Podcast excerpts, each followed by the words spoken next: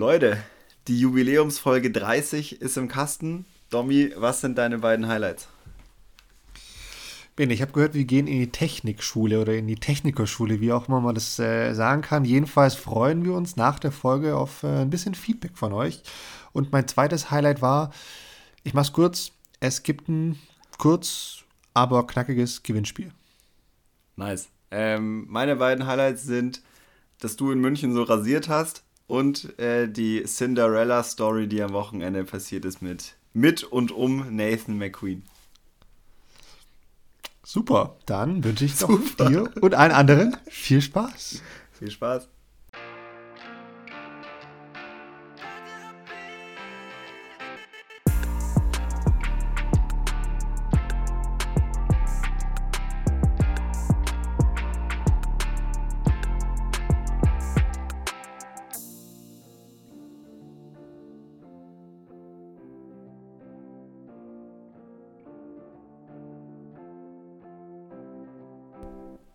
Dominik Stampfer, was geht ab? Benedikt, hallo. Freut mich, dich zu sehen. Freut mich, dich zu hören.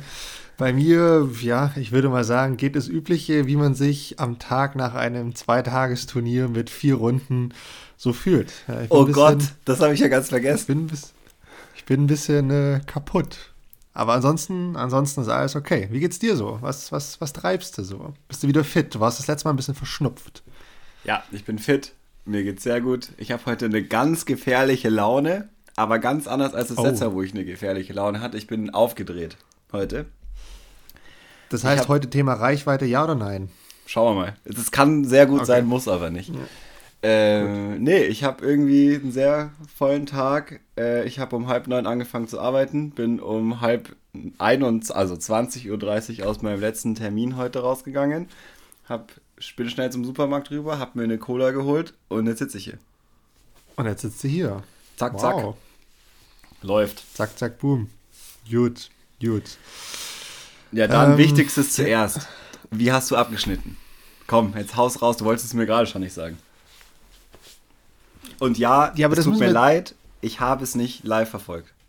Tut mir leid. Ich habe ich hab wirklich, sorry, nicht ein Ergebnis gesehen, nicht eine Bahn, Gar nichts. 0,0. Okay, dann tu mir doch mal kurz einen Gefallen und öffne doch mal kurz bei dir Disc Golf Matrix parallel. Okay.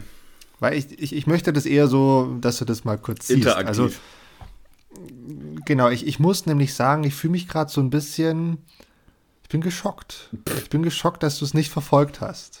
Ich wusste also, nicht mal, dass ich es verfolgen hätte können. So weit war es. Ach, jetzt komm. Ach, jetzt. Du wusstest, dass ich das Turnier spiele. Ja, aber nicht, dass ich es verfolge, dass, dass es auf Matrix ist und so wusste ich alles nicht. Tut mir leid.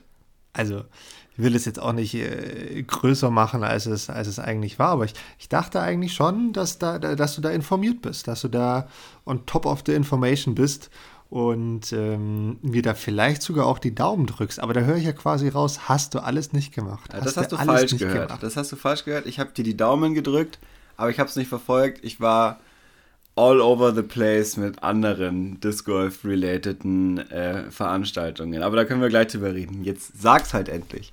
Was war denn los? Ja, ich, ich habe auf jeden Fall, also ich kann behaupten, also wo fange ich da jetzt an? Es war jetzt ja nicht der Hauptgrund, weshalb ich da hingegangen bin, aber ich kann sagen, ein, eines meiner Saisonziele, check, Haken hinten dran. Äh, ich habe nämlich ein du hast, fünf, du hast 15 Borgis gespielt. nein, Benedikt, nein, nein, nein. ähm, nee, aber ich habe ähm, ich ganz, ich würde sagen, ganz gut abgeschnitten. Alter Schwede, Und ich habe jetzt gerade die Scorecard. Ja, okay.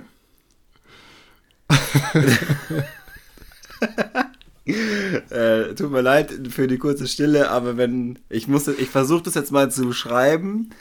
Ähm, also beim Disc Golf Matrix ist ein Scoring-System, die meisten von euch kennen es wahrscheinlich.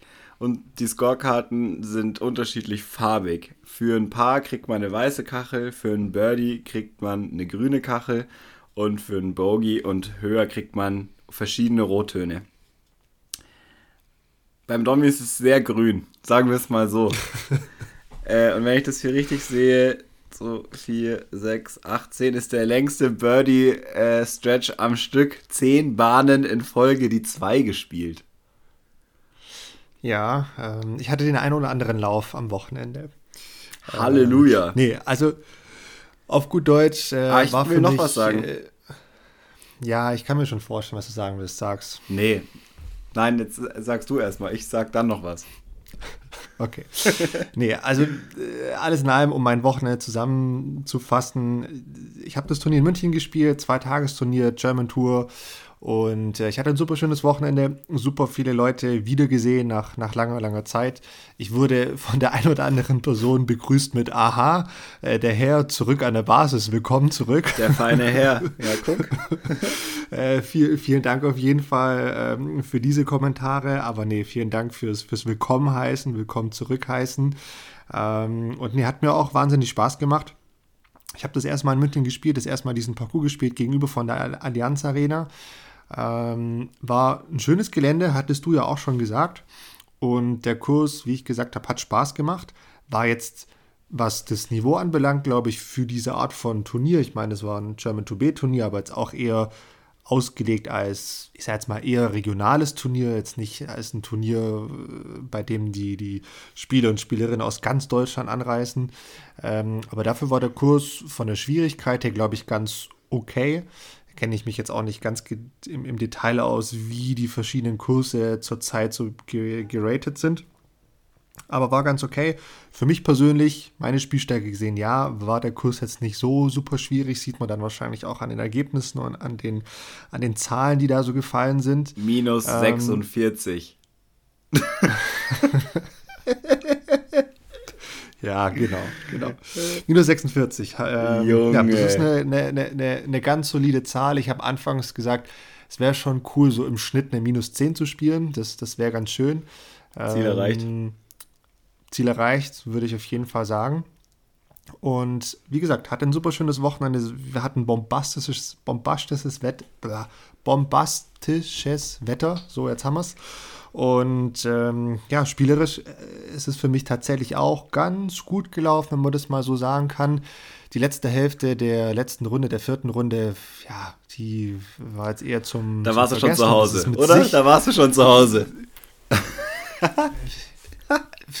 ja, so, so würde ich es jetzt nicht äh, nennen, aber tatsächlich, wenn ich da jetzt ganz offen und ganz ehrlich sein soll, ja, also ich war nicht mehr so ganz auf dem Parcours. Ja. Also jetzt nicht, dass ich zu Hause war und sonst was, aber irgendwann, ich, ich wurde tatsächlich auch mehrmals gefragt, ob mich das denn hier nicht langweilt, was ich vehement verneint habe, äh, wenn, wenn diese Frage kam, weil das definitiv nicht so war, weil ich Spaß hatte, weil ich Bock hatte zu spielen und dann langweilt das mich nicht.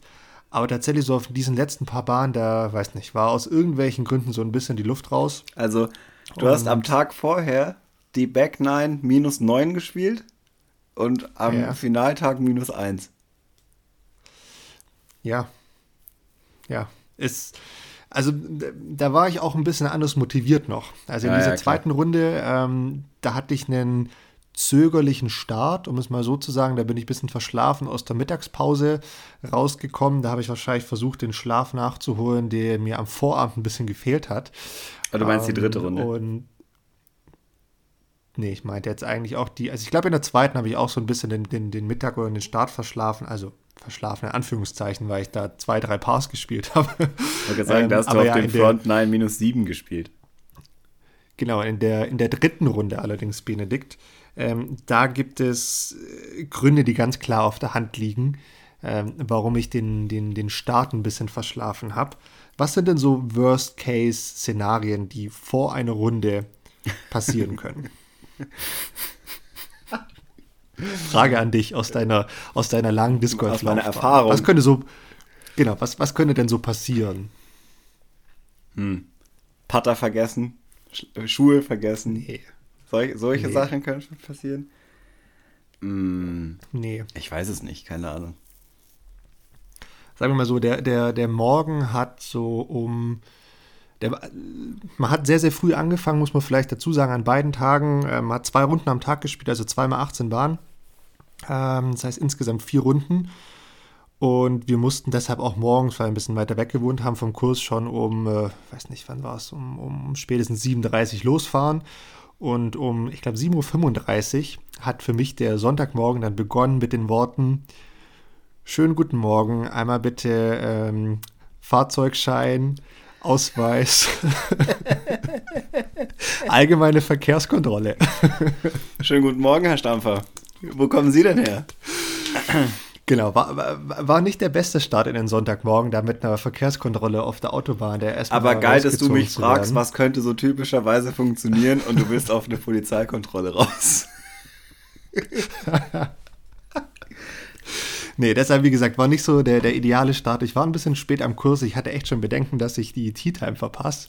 Das wäre natürlich nicht so optimal gewesen. Deshalb. Das wäre mein Tipp gewesen, so hättest du auf der Bahn 1 eine 7 stehen. Äh, Quatsch, in dem Fall war es Paar 5, äh, 8. Ja, ja, ja. 9. Ähm, nee, deshalb war der, der, der Start da am Sonntagmorgen nicht so gut. Aber dafür habe ich mich dann irgendwann gefangen und mir dann gesagt, nee, jetzt komm, jetzt spiele ich nur noch Birdies und habe dann das sehr, gemacht. sehr gut geendet und habe in der Runde, glaube ich, noch eine, was war es, eine, eine 13 untergespielt. Ja. Und nee, war ein super erfolgreiches Wochenende, was das anbelangt. 14 unter, 13 unter, 11 unter und dann eine, was war es noch, eine, eine 8 unter, glaube ich. Das war, das war ganz okay. Ja, absolut. Kann man so lassen. 17 Würfe Vorsprung auf den zweiten. Muss man jetzt hier auch hervorheben. Ich habe es letzte Woche äh, hervorgehoben bei Timo. Muss man hier auch sagen. Das ist ganz schön frech. Das freut mich. soll, soll ich es mal, mal sagen, das finde ich ziemlich frech, aber auch ziemlich geil. Das freut mich, vielen Dank und ähm, ich Willst kann du noch eine lustige Statistik hören, weil ich sie hier gerade sehe? Ja, gerne. Du hast 146 Würfe besser gespielt als der Junior. Ja, und der hat, äh, also das hört sich jetzt natürlich krass an, darf man jetzt aber auch nicht vergessen, der Diego, ähm, der da gespielt hat, der, ich glaube, das war sein erstes größeres Turnier auch und der ist noch ganz, ganz, ganz am Anfang von seiner Disc Golf Karriere. Ja, ja, hat sich aber, aber wahnsinnig witzig. gefreut. Nee, hat sich aber wahnsinnig gefreut, als er am äh, in der zweiten Runde war es, glaube ich, eine, eine, eine, Plus 17 gespielt hat. Mhm. Äh, das war schon sehr, sehr, sehr, sehr gut. Ich Mit darf einem man nicht Birdie vergessen, der, der Parcours. Genau, Inselbahn. Mhm. Inselbahn. Darf man nicht vergessen, der Parcours, ne, du hast jetzt gerade von mir gesagt, minus 46 und so weiter und so fort, äh, hört sich natürlich jetzt sehr, sehr hart an im Vergleich zu jemandem ne, wie dem Junior. Aber du darfst nicht vergessen, der Parcours hatte teilweise einfach schon auch krasse Höhenunterschiede, das weißt du. Ja, voll. Und da habe ich mit meiner Weite einfach so massive Vorteile. Also ja. das ist nicht von der, von der Hand zu weisen. Nee. Hey, aber, aber wenn man hier reinschaut, Entschuldigung, ich, du musst ja. jetzt mal aufhören, äh, einfach darüber zu reden. Ich muss hier ein bisschen, äh, ich hätte es doch verfolgen sollen, sehe ich jetzt gerade. Weil es ist ja tatsächlich. Ich wollte gerade sagen, du bist völlig unvorbereitet. Ja, ich bin, nee, stimmt nicht. Ich bin nur in diesem Fall unvorbereitet. Aber der das Witz stimmt, ist, ja. das Turnier heißt Münchner Gipfeltreffen und das ist es ja tatsächlich gewesen. Wenn man hier so durch die Spieler und Spielerinnen scrollt, äh, könnte es auch ein Südstaaten-Tour-Turnier von vor fünf Jahren äh, sein. Finde ich ziemlich geil. Also so richtig äh, alle am Start. Äh, schöne Grüße gehen raus an die Südstaaten-Tour-Gang. Das finde ich ja richtig geil. Uh, und ich sehe sehr viele Weilheimer. Auch Absolut. sehr geil. Richtig. Sehr, das äh, macht mir sehr viel Spaß. Richtig. Bene, eine Sache muss ich schon loswerden. Versuche ich zum dritten Mal. Ähm, in Bezug auf die letzte Folge, da hatten wir auch so gesprochen, hm, wie patte ich denn und was nehme ich denn für Scheiben mit? Und ich hatte kein komplett neues Bag, es war auch nicht 50-50 mit alten, neuen Scheiben. Ich hatte aber die komplett neuen Discmania-Scheiben alle am Start. Äh, ich habe tatsächlich komplett mit dem neuen P2 gepattet, äh, von dem ich eigentlich nur einen so wirklichen Gebrauch habe. Das heißt, ich hatte einen P2 dabei für meine, ich sag jetzt mal, Standard-Putts und dann noch eine äh, Logic von Discmania, die ich für die Putts aus, ich sag jetzt mal, 20 Meter und mehr verwendet habe, eher so, so lange Jump-Putts. Und das hat muss man wirklich sagen, ich glaube auf Holz, sehr, sehr gut geklappt. Ich hatte ein paar vergebene Putts aus, aus kurzer Distanz, es waren jetzt aber nicht so viele. Und ähm, ich habe tatsächlich durchgehend im Straddle geputtet. Es hat sich gut angefühlt. Ich habe aber auch den Straddle, ich weiß, du lachst jetzt, ich habe aber auch die, die, die Art und Weise, wie ich den Straddle mache, umgestellt und stehe da viel, viel natürlicher, viel, viel lockerer da, nichts Verkrampftes oder sonst was. Und es hat sich sehr, sehr gut angefühlt. Es gab nur einen Moment, da habe ich mal wieder richtig Panik bekommen, äh, als ich mal aus heiterem Himmel einen aus drei Metern komplett daneben geschoben habe. Das war ein bisschen bitter. Ähm, Hopsa, genau. Und da hatte ich mal so kurz so kompletten Blackout und mir das Gefühl verloren und so zurück zu alten Zeiten erinnert. Aber abgesehen davon war das alles echt, äh, echt gut und war schon auch eine Herausforderung, dann einfach vier Runden lang. Und es war ja für mich einfach ein Kurs, wo es drum, ja, wo es drum galt, wirklich Birdie nach Birdie zu spielen und dann halt auch entsprechend immer diese drei bis zehn Meter Putts alle zu machen, weil ich halt oftmals in der Distanz dran lag. Und deshalb war das schon, weil ich mir den Druck natürlich auch selbst gemacht habe, echt eine, eine, eine große Anstrengung. Also das war schon, das war schon hart. Ja, und vor allem also zweimal 18 Bahnen auf einem Gelände wie diesem ist einfach auch anspruchsvoll. Kann man nichts sagen. Nee, absolut, absolut. Also deshalb bin ich heute jetzt auch schon ein bisschen ja, ein ja. bisschen kaputt, muss ich schon zugeben. Und auch ein bisschen stolz. Oder? Jetzt komm. Ja, doch. Doch, nee, absolut. Also wie gesagt, freue mich ja, freue mich vor allem, weil ich einfach ein tolles Wochenende hatte und ähm, dann einfach auch gut gespielt habe. Und ja, wahrscheinlich wäre es jetzt noch glaub, selber drauf eingegangen, aber ich erwähne es jetzt einfach, ja, ich habe noch einen richtig dummen Boggy gespielt. Und das war, muss ich auch ehrlich zugeben, das war der Moment, wo ich mir dann dachte, ach komm, jetzt kann ich das Ziel auch nicht mehr erreichen und das war es jetzt einfach. Mann, ey, wie kannst du da noch einen Bogey spielen? Ja, aber das war genau dieser Moment, wo ich aus drei Metern ihn mal ja. schön daneben geschoben habe und dann auch den Repart aus fünf Metern nicht gemacht habe und dann aus der zwei die vier gespielt habe und dann, oh, ähm, ja, man kennt's, man kennt's. Passiert passiert. Aber nee, sehr genau. nice. Ähm, was wollte ich gerade noch fragen? Sag mal noch, äh, was war die beste Bahn deiner Meinung nach? Du hast mich ja das letzte Mal gefragt und ich wusste überhaupt nicht, ob irgendwas davon gespielt wird. Äh, absolut Bahn 9. Bahn 9 ist eine Par 3 mit 168 Metern. Also die von äh, oben runter in den Kessel? Genau, richtig. Gefühlte 1000 Höhenmeter Unterschied. In Wirklichkeit sind es so bis 30 bis 40 fand ich eine super, super coole Bahn. Der, der Wurf war super schön mit anzusehen. Sie ist aber trotzdem richtig, richtig schwer. Mhm. Ähm, mit einem sehr guten Wurf wirst du natürlich belohnt. Und ich glaube, insgesamt sind am ganzen Wochenende, ich glaube, neun Birdies gefallen. Und ich darf, muss ich jetzt hier auch mal sagen, ich darf von mir behaupten, ich habe drei davon gespielt. Und da war ich auch sehr, sehr, also sehr, sehr stolz drauf. Und das war mein Highlight. Also ja, darf ich, finde ich, hier auch mal erwähnen. Und Musst hatte auch zwei, dafür machen wir das ich ja. glaube, zwei sehr, sehr gute Putts noch dabei. Also das, da war jetzt kein Wurf geparkt, sondern die waren alle so um Circle oder eher so 15 Meter. Und das war, das war cool. Das war cool. Einfach da eine Midrange runter. Es hat auch richtig Spaß gemacht. Fresh. Es ist doch die Bahn, wo wenn man so ein bisschen zu hoch und zu weit geht, ist hinten dran so ein Gebüsch, wo auch noch so ein Teich drin ist. Genau. Oder? Genau. genau. Und ich meine, da, ich, ich, du kennst den Parcours das, und das Gelände. Du siehst natürlich von vielen Stellen diesen offenen Bereich vom Parcours. Ja. Und entsprechend oft beobachtest du auch diese Bahn und wie die Scheiben so fliegen. Und ich muss dir echt nochmal sagen, Eintrag ins Caddybook bei Parcours, wo es ganz viele Höhenunterschiede gibt, mit dem Gelände spielen. Wenn es nach unten geht, dann muss man auch nach unten werfen. Wenn es nach oben geht, muss man auch nach oben werfen. Es hört sich total verrückt an und ich weiß, dass das, glaube ich, was das Werfen anbelangt, mit die, wie soll ich sagen, die, die, die schwierigste Adaption zum, zum Werfen ist. Es ist einfacher, einen Winkel von der Scheibe anzustellen, ob du jetzt im Heißer, also eher so die Scheibe hängen lässt, oder im Enheiser die Scheibe also anzustellen.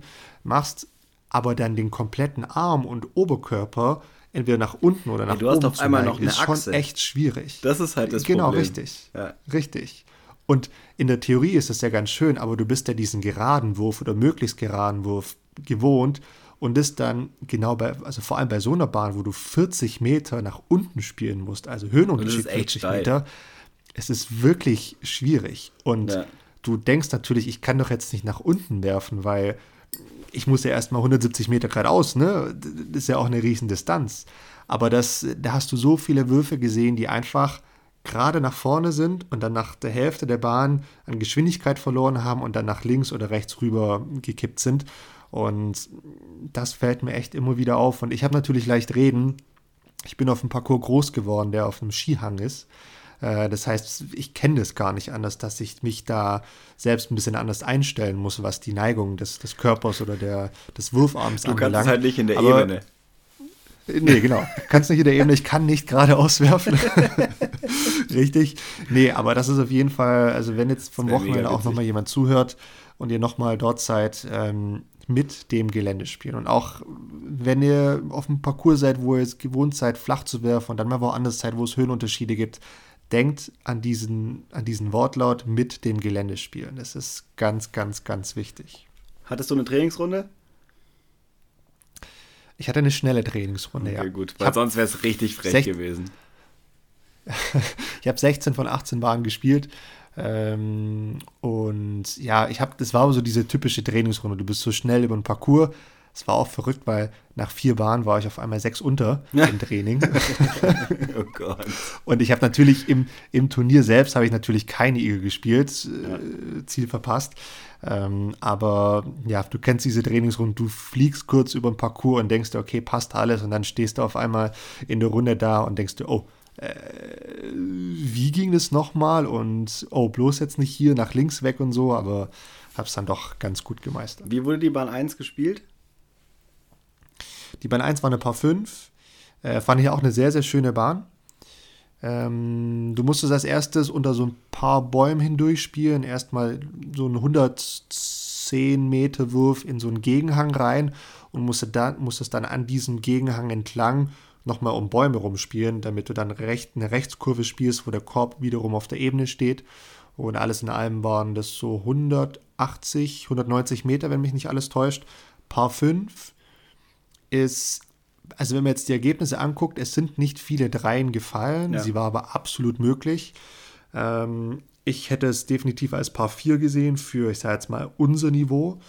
Wenn du jetzt natürlich dann das Niveau von den Spieler, Spielerinnen siehst, die an, die an dem Turnier dort waren, war Paar 5 absolut gerechtfertigt und wird dann auch durch die Scores nochmal bestätigt, ja. dass es auch eine, eine Paar 5 war.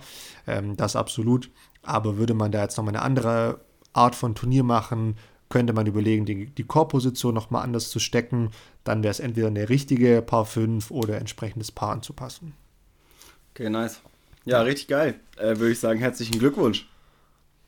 Vielen Dank, Gut gemacht. vielen Dank. Wie gesagt, ähm, absolut toll. Ähm, auch tolles Event. Der Disco-Verein München hat da auch nochmal kurzerhand da die, die, die 18 Bahnen aus dem Hut gezaubert und aufgestellt. Ist auch nicht immer einfach, wissen wir alle bei Parcours, die eigentlich nicht permanent stehen, sondern eher temporär aufgebaut werden. Ist nicht ganz einfach, braucht viel Manpower. Von daher da auf jeden Fall auch nochmal dicken Daumen hoch. Und wer hier aus dem Süden kommt, nächstes Jahr absolutes Pflichtprogramm, würde ich mal sagen.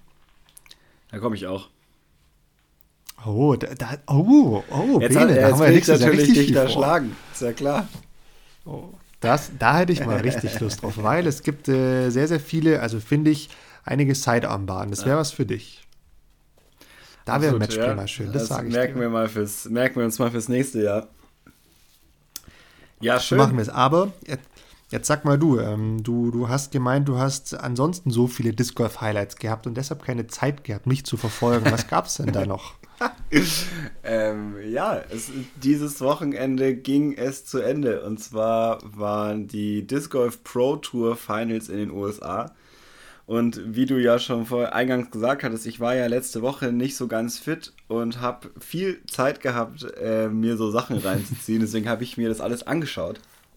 Äh, und habe das vor allem verfolgt und habe äh, das Turnier verfolgt, für das ich eigentlich angemeldet äh, war ursprünglich mal, was ich aber äh, aufgrund von anderen Terminen letzte Woche dann nicht wahrnehmen konnte, und zwar die Tremonia Open. Äh, wären ja diese Woche noch gewesen, wo relativ internationales Publikum da war. Das heißt, ich hatte schon zwei Turniere, denen ich irgendwie äh, gefolgt bin und da konnte ich dann nicht die auch noch äh, hinterher folgen. Außerdem wusste ich es nicht. Kann ich. Naja, Kann ich natürlich Fall, vollstens nachvollziehen. Ähm, Im Vergleich zu den USDGC jetzt hier auf jeden Fall die Empfehlung, das müsst ihr euch anschauen, alle. Es ist schon wieder so geil gewesen. Wahnsinn. Also wirklich, es war schon wieder geil. Äh, Hornets Nest Park, abartiger Parcours, richtig geil, hat mega Bock gemacht, das anzuschauen. Das war ja letztes Jahr auch schon so. Ähm, total verrücktes Format, also die 32 besten Spieler und ich meine die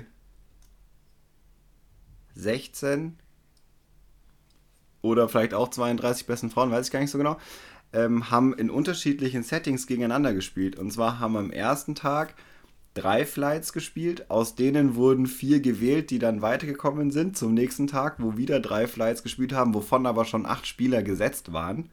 Von denen sind wiederum vier weitergekommen zu einem anderen Set aus vier Spielern, die wiederum schon gesetzt waren. Die haben sich dann wieder vier rausgespielt, die dann Finale gespielt haben. Ähm, alles nach den Disc Golf Pro Tour Punkten über die Saison hinweg.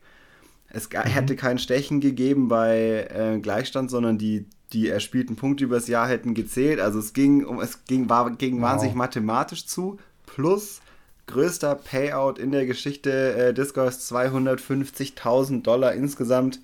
Sowohl der Sieger als auch die Siegerin ähm, des Turniers 30.000 Dollar Preisgeld. Das ist schon was. Ne? Unfassbar. Also, also schon richtig, war geil. Man hat es richtig gespürt. Es wurde natürlich auch durch die Kommentatoren immer wieder erwähnt, dann, wo es soweit war. Und dann ist natürlich. Also, es ist die Cinderella-Story passiert. Und zwar hat. Ich weiß nicht, doch, ich sag's einfach, ist ja auch egal. Wenn man es schon gesehen hat, weiß man es, wenn nicht, Pech gehabt. Nathan Queen gewinnt 30.000 Dollar. Die einzige Person, die jede Runde gespielt hat. Der letzte Seed möglich in diesem ganzen Ding, in diesem ganzen Apparat. Und der einzige Spieler, auf der nicht eine Stimme hatte von dem Gesamtpublikum, ob man denkt, dass er gewinnt. Er hat sich nicht mal selber gewählt. Ach Quatsch. also das weiß man nicht genau. Auf jeden Fall null Votes äh, für ihn im Vorhinein. Wahnsinn. Der hat abgerissen, unfassbar, so geile Runden gespielt ähm, und dann im Finale das auch noch gegen äh, Drew, Adam Hames und Paul Macbeth aufrechterhalten, die sich richtig die Zähne ausgebissen haben. Und dann ist halt so, auf irgendwann kriegt es so einen Matchplay-Charakter. Weil du baust ja nicht auf deinen Runden auf, sondern jede Runde wird neu gezählt. Das heißt, du fängst jede Runde mit Paar an. Das ist schon cool. Hey, mega geiles Format, wirklich. Ich habe dann die ganze Zeit überlegt, wie könnte man sowas in Deutschland machen? Ähm, Wäre das nicht mal ein geiles Invitational-Turnier, so dass du tatsächlich so Bracket-Geschichten irgendwie formst oder so? Ähm, boah, super geil, wirklich. Das ist eine coole Sache. Ich habe ein paar Fragen, Bene. Erstmal ja. ganz einfach, wo, wo konnte man es live verfolgen? Also konnte man es überhaupt live ja. verfolgen, das Event? Ja, also man ja. konnte es live okay. verfolgen auf YouTube. Und auch die einzelnen Zusammenfassungen sind auf YouTube. Okay, das heißt, jetzt im Nachhinein kann ich mir, der das nicht live gesehen hat und sich jetzt da auch nicht eine Vier-Stunden-Runde anschauen will, kann ich mir da das typische Play-by-Play-Coverage nochmal im yes. Nachhinein anschauen. Yes. Das sind schon mal sehr, sehr gute Nachrichten für mich und vielleicht auch alle anderen da draußen. Sehr, sehr gut. Gut. Ähm, was war denn da dein, also ich will jetzt nicht sagen Highlight, ich meine, du hast schon gesagt, hier äh, Queen Nate Queen oder Nathan Queen äh, ist da quasi von hinten nach ganz vorne und hat so da mal geil. kurz die, den kompletten Durchmarsch gemacht. Erinnert mich so ein bisschen an die US Open im Tennis. Da hat ja die Dame dieses Jahr, die Britin, mehr oder weniger dasselbe gemacht. Ja. Die ist ja auch, hat als einzige Person ever, glaube ich, zehn Spiele gemacht, mit Qualifikation und so weiter komplett durch. Ist das schon so eine Parallelstory, glaube ich. musste da voll oft dran denken, weil wir haben das ja angeschaut während der deutschen Meisterschaft und wir haben genau. darüber gesprochen, ja. wie krass wäre sowas äh, im Disc Golf, ist das vorstellbar? Und wir waren so, nee, das ist alles so gesetzt, das sind immer die üblichen Verdächtigen und bla bla bla. Und dann passiert das in diesem Turnier. Aber, aber ich meine, das, das zeigt ja schon auch, dass, ich, wir haben es vor ein paar Folgen, glaube ich, auch schon gesagt, dass inzwischen echt nicht jeder Turniersieg über Ricky, Paul oder Igel geht, sondern dass inzwischen so viele Leute da oben mitspielen können ja. und dass auch die Jungs sich richtig, richtig anstrengen müssen, um oben zu sein. Umso krasser ist es natürlich, dass ja. sie trotzdem immer noch immer oben mitspielen. Ähm, wie, wie fandet oder wie, wie war denn der Eindruck auf dich von diesem Nate Queen, den, den zu verfolgen? Ich meine, es ist, wer den Sport auch in den USA gut verfolgt, dem ist äh, dieser Nate Queen ja auch ein Begriff. Der hat vor, ich weiß nicht, vor zwei Jahren, vor drei Jahren in der Final Card von den USDGC gespielt. Das heißt, es ist ja kein No-Name. Wie, wie war denn dein Spiel so auf dich? Sein Spiel auf mich? Also ist halt geil, weil es ist ein Lefty. Da gibt es eh mhm. super wenige äh, auf dem Niveau. Das heißt, es ist nicht immer der gleiche, also man sieht ja ganz oft die gleichen Würfe in, auf diesem äh, Spiellevel. Ähm, vielleicht mal Vorhand, mal Rückhand, aber grundsätzlich, er hat halt auf jeder Bahn eigentlich einen anderen Wurf. Was mega geil ist. Und dann war noch ja. Adam Hames in dem, in dem Feature Card, also in der letzten Runde mit dabei, der vor allem Sidearm spielt. Das heißt, auch da wie, war es sehr geil zu sehen, wie unterschiedlich Vorhand äh, und Backhand funktioniert, rechts wie links. Also super geil, das auf jeden Fall. Und was ich extrem erstaunlich fand, wie. Also, du hast ihm die Anspannung so krass angesehen. Das war unfassbar, aber man hat auch immer gesehen, wie er damit umgeht. Das war richtig mhm. geil. Also, wenn man sich mal anschauen möchte, wie Spieler, die nicht irgendwie Paul oder Ricky oder Eagle sind, die das gewöhnt sind, mit so einer abartigen Stresssituation umgehen, da muss man sich das angucken. Und der aber gleichzeitig immer voll am Spiel teilgenommen hat. Also es gibt eine richtig geile Szene, Bahn 16 irgendwie war eigentlich Matchplay-Wurf, er parkt das Ding und Drew liegt 25 Meter oberhalb oder so und macht den Putt. Und der Erste, der hingeht und ihm zu diesem Putt gratuliert, ist halt er. So, also auch vor, also der macht den Putt und der ist, steht schon da und so, ja, man, richtig geil und pumpt ihn noch, obwohl es gerade sein, sein direkter Konkurrent ist. Es geht um 30.000 Dollar, so. Äh, mhm. Das muss, das macht sicher nicht jeder. So, nee, also, nee. und genauso war es eigentlich die ganze Zeit, jetzt ohne, ich kenne ihn nicht, ich habe hab ihn nicht viel gesehen, aber es war wirklich sehr schön, sehr schön zu sehen und auch wirklich ja, sehr persönlich. Ähm, auch das, was er dann am Ende noch gesagt hat, so ähm, für was er die 30.000 nimmt und so, das war echt geil. Okay, das hört sich ja, ich meine, ich hab, muss ehrlich gestehen, ich habe das Turnier nicht wirklich verfolgt. Ne? Ich war anderweitig beschäftigt. Ich konnte auch über das nächste Turnier, über das wir hoffentlich gleich reden, ne, in Dortmund, habe ich auch nicht verfolgen können. Aber es hört sich ja nicht nur für einen tollen Sieg für den Nate an, sondern hört sich eigentlich eher wie ein Sieg für den Sport an. Voll. Weil, un un also muss ja die Zuschauer, egal ob vor Ort oder daheim, ja komplett mitgerissen haben. Ey, Und ich meine, das ist ja auch das, das was, ne, also das reißt einen ja immer mit. Boah, das war Wahnsinn. Also als dann so langsam sich abgezeichnet hat, dass nicht das Erwartete passiert, nämlich dass äh, Paul oder Drew dann zu dem Zeitpunkt, weil nach Bahn 2 war Adam raus, ihren, ihre Pace finden und ihn einfach überholen, sondern als dann klar war, er gibt den Ton an und jetzt fangen die anderen an, Fehler zu machen. Ey, er hat einen Part gemacht, die meine Boxen konnten das nicht übertragen im Live-Ding, weil es so laut war also die Kameraaufnahme und mein Ton am iPad ging nicht miteinander klar. Es war voll abgefahren.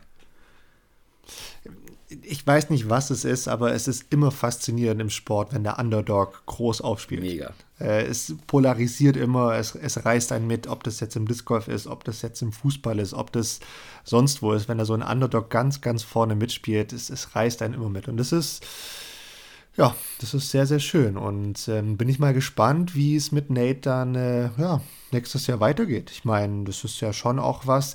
Weißt du, ob er ein kompletter Touring-Pro ist? Also spielt er so oder so schon die ganze Saison oder nur so ich ab und an? Ich kann es dir nicht genau sagen. Ich, wenn ich es richtig verstanden habe, hat er gesagt, er hätte das eigentlich dieses Jahr gerne gemacht, aber es ging irgendwie nicht und hat sich jetzt äh, extra einen Tourbus gekauft und irgendwas hat er verändert und deswegen waren diese 30.000 jetzt natürlich super praktisch, weil damit ist es bezahlt. ähm, und er kann okay. sich nächstes Jahr darauf fokussieren, zu spielen. Das heißt, entweder war es der Kickstart oder er hat es dieses Jahr schon gemacht und hat aber nicht so abgeschnitten, wie er es gerne wollte. Das kann ich jetzt nicht genau sagen. Dafür habe ich es dann einfach nicht genug mitbekommen, weil man ja doch nicht vor Ort ist. Aber ja, so aus Zuschauersicht war es richtig geil. Bene, kurzer Exkurs oder kurzes Brainstorming. Du hast gesagt, du hast ja auch so ein bisschen schon überlegt, wie man denn sowas in Deutschland machen könnte. Bist du da äh, zu einer zündenden Idee schon gekommen, ohne jetzt hier groß in eine Detaildiskussion einzusteigen? Aber was, was bräuchte es denn, um überhaupt erstmal dahin zu kommen? Ähm, also ich glaube, so wie es in dem Maße jetzt funktioniert hat, weil da muss ja komplett viel zusammen. Das, die, das Disc Golf Pro Tour Finale, es ging ja da letztendlich um diesen riesen Payout und ähm, ein anderes Format zu schaffen, was ich an sich cool finde. Ich glaube, so in dem Maße wird es nicht gehen, aber was ich, ich war die ganze Zeit, wie kann man dieses Format cool unterbringen? Und ich habe gedacht, was richtig cool wäre, äh, man macht ein Dreitagesturnier daraus äh, und wenn man Pech hat, spielt man halt nur eine Runde. Und ähm, man kann advancen in die zweite und dritte Runde sozusagen. Also je besser du spielst, desto mehr spielst du.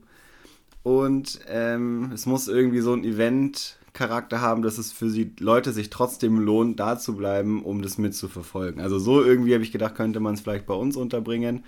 Ähm, das so, so ein, wie sagt man, so ein Sudden Death äh, Charakter hat. So, okay, jeden Tag ist quasi äh, die Möglichkeit, dass du am nächsten Tag nicht mehr spielst aber dann muss es so sein, dass man da, da dabei bleiben kann. Und dann am Ende hast du halt vielleicht sogar noch ein Finale mit irgendwie zwölf und dann machst du noch neun Bahnen Showcase, Finale mit vier oder so und irgendwie so. Okay, ja, ja. Kann man sich, glaube ich, schon mal was, was überlegen. Klar, auf die Details kommt es auch immer so ein bisschen drauf an, aber was bei so einem Event ja auch wichtig ist, dass du ja was bietest, was Mengen mitreißen kann, also was auch für die Zuschauer geeignet ist. Ne? Dann bist du aber auch natürlich ganz schnell wieder bei dem Thema Kurs, welche Kurse oder welche Gelände ja. sind dafür auch gut geeignet. Da kannst du jetzt nicht irgendwo ins Hinterland äh, in irgendeinen Waldparcours gehen, das ist dann auch wieder eine Schwierigkeit. Was ja ähm, da so war ja, und was ein Riesenproblem war, das, da wollte ich nämlich eh noch äh, kurz drüber reden mit dir. Ähm, wenn man Coverage sieht, äh, in die, allen neuen Bahnen, in die, jeder Aufzeichnung, wird irgendwo die Menge krass aufgescheucht, weil irgendeine Scheibe nicht so fliegt, wie sie soll. Selbst auf diesem Level oder vielleicht auch gerade deswegen nicht, weil man es überhaupt nicht mehr einschätzen kann, wie weit die Jungs eigentlich werfen können oder welche Linien sie nehmen. Auf jeden Fall ähm, war es teilweise erstens richtig gefährlich und zweitens ähm, gab es, ich glaube, Nicolo Castro war es. Eigentlich hat man ja da oft Glück. Also es gab so Situationen, wo man denkt, okay, 30 Meter durch die Menge und am Ende kommt die Scheibe doch wieder safe, weil sie irgendwas gibt, super geil. Und Nico hat halt mega Pech, macht einen mega geilen Drive, der skippt und bleibt an der Tasche von einem Zuschauer hängen und rollt, also bleibt ah. im OB und rollt sogar zurück. Ähm, was in dem Fall ja dadurch, dass es Sudden Death mäßig ist, dich richtig kostet. Boah. Kann keiner wahrscheinlich was dafür, weil, na klar, ein bisschen Missfire, aber letztendlich die Scheibe wäre tausendprozentig wieder safe gegangen. Ähm, das waren 10 cm vor der OB-Linie, hat sie diese Tasche getroffen. Von dem einen, der oh, sich nicht bewegt Gott. hat. Also ganz krass. Dann auch die Kommentatoren waren so völlig so, oh mein Gott, was ist, das ist so heartbreaking gewesen. Und es war ein Riesending. Natürlich. Und dann war so, boah, wir hoffen, dass es Nico nicht gesehen hat, weil dann das ist ja auch so eine Sache. Weil, was machst du mit deiner Runde? Ja, natürlich. Also rein natürlich. psychologisch, ähm, total, totaler Brainfuck du bist ja nicht mal selber schuld. Also ganz viele Facetten und dann war die Diskussion unter den Kommentata Kommentatoren, dass man für nächstes Jahr müssen sie sich mal in den USA Gedanken machen, weil es jetzt auf den ganzen Turnieren so war, dass die Zuschauer eigentlich immer im Weg waren. Es sind so viele Leute und die Steuerung funktioniert so nah an den Bahnen wohl nicht mehr gut. Und das finde ich sehr spannend. Und da habe ich mich gefragt, ob du deine Meinung zu hast ähm, wie man das gut regeln kann, oder ob du dafür zu wenig jetzt die letzten großen Turniere mitbekommen hast, um da was zu sagen. Ja, ja also klar, ich habe jetzt nicht jedes einzelne Turnier, ja, nicht jedes einzelne Turnier und auch nicht jede einzelne Runde gesehen, aber wenn man sich jetzt mal zurück an die Weltmeisterschaft ähm, erinnert, dann gab es da ja auch ein Parcours, der da mitten im Wald war, wo du genau das Problem hattest, was du gerade geschildert hast. Das ist definitiv ein Problem. Wie sich das in den Griff bekommen lässt, hm, schwierig. Man könnte jetzt natürlich sagen, gut, dann gibt es ja keine Waldparcours mehr. Weil die war ja nicht nur halt Wald. Also dem, in dem Fall dort war es eine offene Bahn, aber der, der Parcours an sich ist jetzt nicht so super offen. Das heißt, die Leute müssen zwangsläufig halt sich irgendwie verteilen.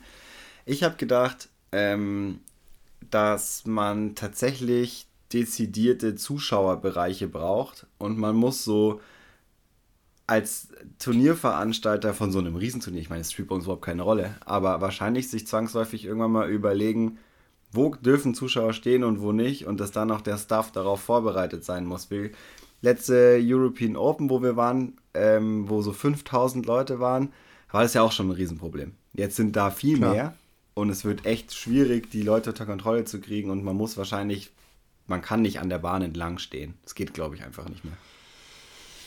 Nee, ich meine, wir hatten da vor, vor ein paar Wochen auch schon drüber geredet, über das Thema Crowdmanagement, also wie du dann schlussendlich mit ja. dem Publikum und den Zuschauern umgehst. Da braucht es ich glaube, gerade bei den größeren Turnieren einfach ein bisschen mehr Erfahrung. Das kommt jetzt auch über die Jahre, weil, darf man ja auch nicht vergessen, letztes Jahr gab es quasi nirgendwo Zuschauer, weil sie nicht erlaubt waren. Ja. Jetzt hat aber letztes Jahr der Sport so krass geboomt, also auch in den USA. Und jetzt auf einmal wollen genau diese Leute halt überall lokal bei ihren großen Turnieren, die halt dann mal stattfinden, halt zuschauen.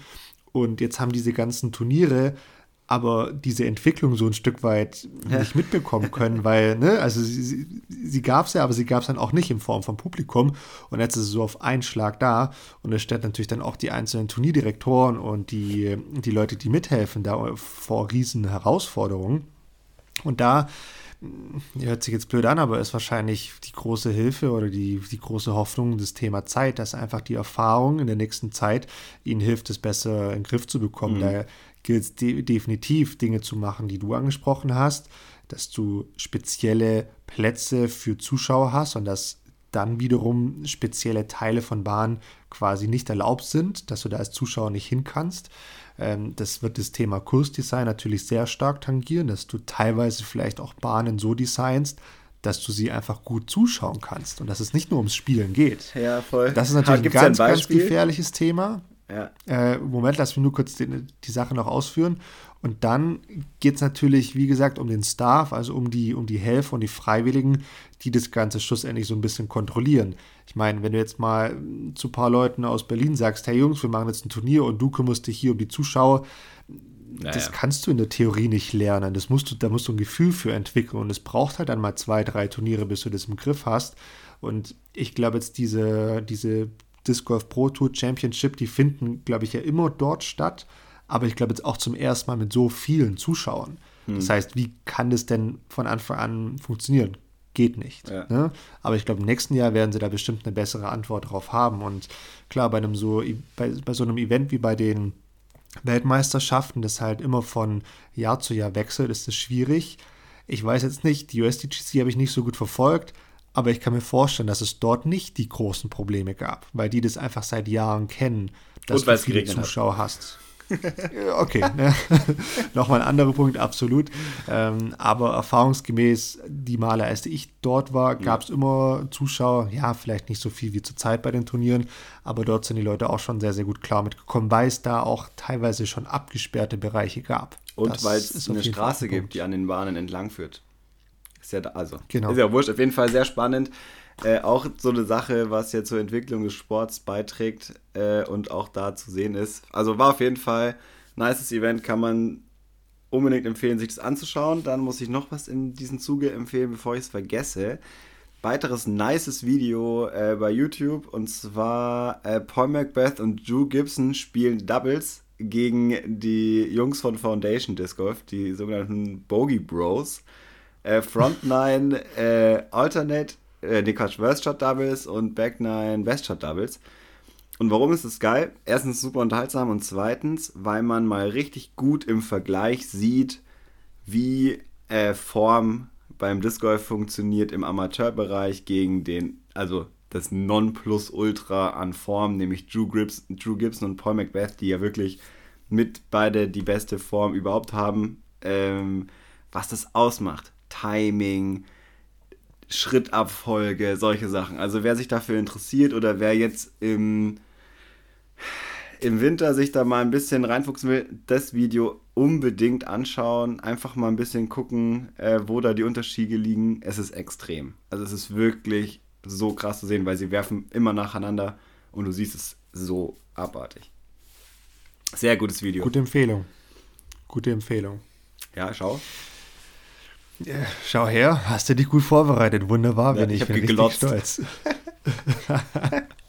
hast geglotzt. Dann eine Sehr Sache gut. muss ich noch kurz äh. sagen, äh, Tremonia Open, bevor wir jetzt hier äh, in Stress kommen, äh, haben wir ja eigentlich eh schon, deswegen sage ich so schnell, ähm, hat stattgefunden. Es war sehr international besetzt mit äh, Spielern aus Frankreich, aus Belgien, aus Österreich, aus Deutschland ähm, und Spielerinnen natürlich auch ich habe jetzt tatsächlich natürlich mehr die Open ähm, verfolgt, weil es meine Spielgruppe gewesen wäre. Letztendlich gewonnen Timo Hartmann. Wer hätte äh, es mal wieder gedacht? Es war aber spannend. Hätte das gedacht. Tatsächlich. Äh, in der letzten Runde waren es nur zwei Würfe Vorsprung, obwohl es zwischendrin mal viel mehr aussah.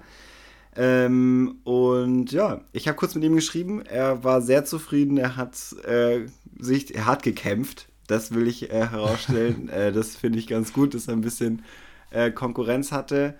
Und an sich zu dem Turnier sehr geile Präsenz. Das muss ich auf jeden Fall sagen. Also was man auf Instagram sehen konnte, score-technisch, ähm, ich glaube, die ganze Orga extrem gut ähm, mit Tee-Off-Song, mit allem drum und dran, Players Party, so wie es halt so in den Umständen gerade geht. Und ja, also was man von außen sehen konnte, wirklich ein, ja, ein Flaggschiff wahrscheinlich äh, im deutschen Turnierjahr dieses Jahr. Und ähm, auch wenn ich leider nicht dabei sein konnte, ich wäre es gerne gewesen. Ich, ähm, ja, mega, muss ich sagen war natürlich auch was, was ich aus der Ferne in Anführungszeichen verfolgt habe. Jetzt auch nicht im Detail, weil ich natürlich selber gespielt habe. Aber als ich so am Sonntagabend auch mal die Ergebnisse gecheckt habe äh, und dann auch mal in den sozialen Medien so geguckt habe, dann ist genau das, was du gerade beschrieben hast, mir ja äh, quasi entgegengeschwappt wie ein Tsunami, weil ja dann auch sehr, sehr viele deutsche Spieler, Spielerinnen dann dort waren. Ähm, und das ist sehr, sehr schön zu sehen. Also da hat sich jetzt, glaube ich, auch was sehr, sehr Großes entwickelt in Dortmund. Ähm, und äh, das ist super schön. Die Discord Friends haben das ja auch auf die Beine gestellt. Ich glaube, da kann man auf jeden Fall dann auch mal einen Shoutout äh, an die ganze Truppe machen, vor allem voran natürlich an David, der das federführend ja, glaube ich, auch jetzt organisiert hat, das Turnier. Und ähm, ja, ich schätze mal, Team Paartherapie wird da sicherlich äh, versuchen, nächstes Jahr dran teilzunehmen. Wenn sie es nicht ähm, mit München überschneidet, da haben wir jetzt schon, haben wir jetzt schon genau, äh, ich, einen Termin offen. ich wollte gerade sagen, die Prämisse ist nicht am, äh, nicht am Wochenende von München. Ähm, nee, ich glaube, das ist für, für ganz Disc Golf Deutschland sehr, sehr gut. Ähm, ja. Da gibt es einen neuen, fest etablierten äh, ja, Standard oder ein Wochenende, das, äh, das man sich freinehmen sollte. Das ist, das ist cool und äh, war ja auch ein Riesenfeld. Du hast es angesprochen, international auch. Und nee, super, super coole Sache. Ja. Auch schön, das dann so aus der Ferne so doch so ein bisschen verfolgen zu können. Richtig cool. So, letzter Punkt von mir. Ich war doch Disc Golfen am Wochenende. Oh, Bene. Ich war am Sonntag Disc Golfen und ähm, ich war mit Nico eine Runde drehen in Weißensee und wir haben aus Versehen ein sehr nices Trainingsspiel entwickelt. Das will ich aber, also oh. das, das braucht ein bisschen Zeit, deswegen ich sag's jetzt schon mal, damit wir es in der nächsten Folge äh, besprechen können. Es dauert nämlich ein bisschen. Vielleicht äh, wissen wir es dann beide noch. Okay, dann, dann, notiere ich dir das auf jeden Fall und dann gebe ich dir jetzt schon mal hiermit offiziell die Hausaufgabe, tüftel das Spiel mal zu Ende. Es gibt keine Hausaufgaben mehr.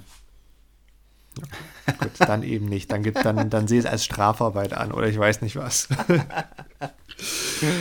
Bene, wir, wir sind noch nicht am Ende.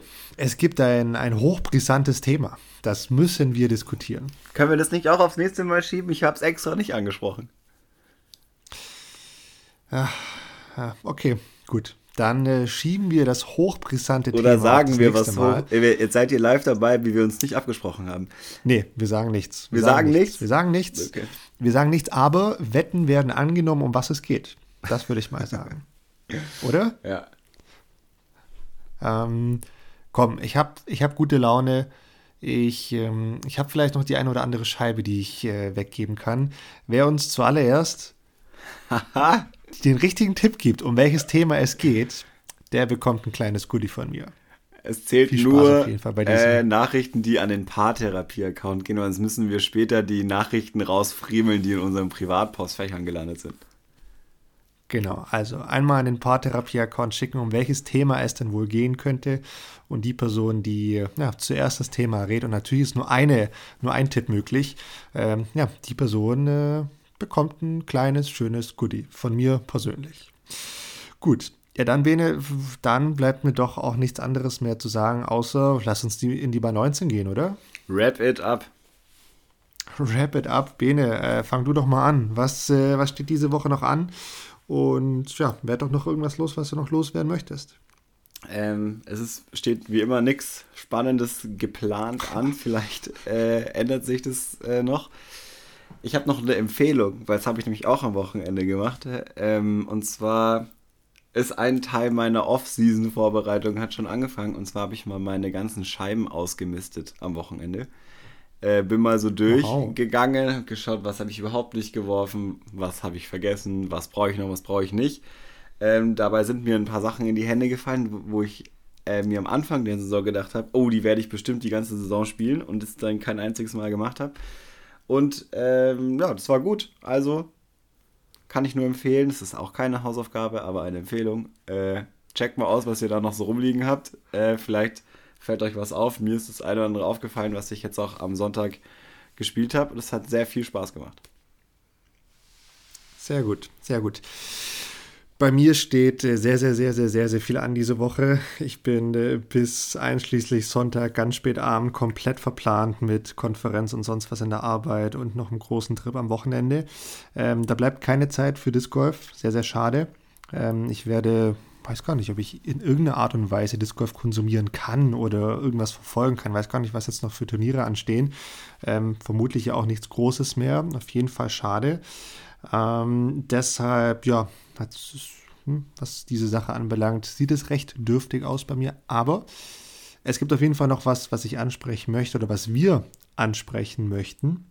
Oh ja, stimmt. Weil wir haben uns nämlich was, was, wir haben uns nämlich was überlegt für die Off-Season. Wir haben uns nämlich überlegt, ein neues Format zu etablieren. Wir wissen noch nicht ganz genau, wie das ausschaut und wollen da deshalb erstmal so ein bisschen hören, wie euch das taugen würde, ob das euch gefallen und ansprechen würde. Und zwar würden wir nämlich sehr, sehr gerne mit euch zusammen so ein bisschen in die können wir Technikschule sagen? Kann man das so, so sagen? Ja, wir wollen mit euch in die Technikerschule gehen. die Technikschule. Äh, wir wollen uns, nicht, uns nämlich zusammen mit euch Videos anschauen von euch, wie ihr werft und dann zusammen ähm, das Ganze besprechen und da so ein bisschen Formtipps geben. Und lasst uns doch mal wissen, ob euch das gefallen würde, ob ihr da auch mitmachen würdet, weil wir würden natürlich von euch Videos benötigen. Und äh, gebt euch da doch mal ja, gerne ein Feedback. Vielleicht könnt ihr uns auch einen Vorschlag machen, wie ihr euch das vorstellen könnt oder vielleicht schwebt euch da eine tolle Idee im Kopf. Wir haben da auch uns schon was überlegt und dann können wir sehen, wie man da ganz gut zusammenkommt. Und ja, das äh, wäre es eigentlich so von, von meiner Seite. Wenn ihr dann das schreibt, ähm, bitte habt im Kopf, dass ihr dann auch bei unseren sozialen Medien äh, mit auf dem Kanal seid. Das wird was sein, was öffentlichkeitswirksam ist. Also das im Hinterkopf halten. Äh, das sollen ja auch möglichst viele was davon haben, ähm, dass man das auch sehen kann. Gut, dann äh, glaube ich, kann man jetzt auch mit den Worten abschließen. Bene, es war ein Fest mit mir und ähm, wir hören uns. Tommy, schönen Abend.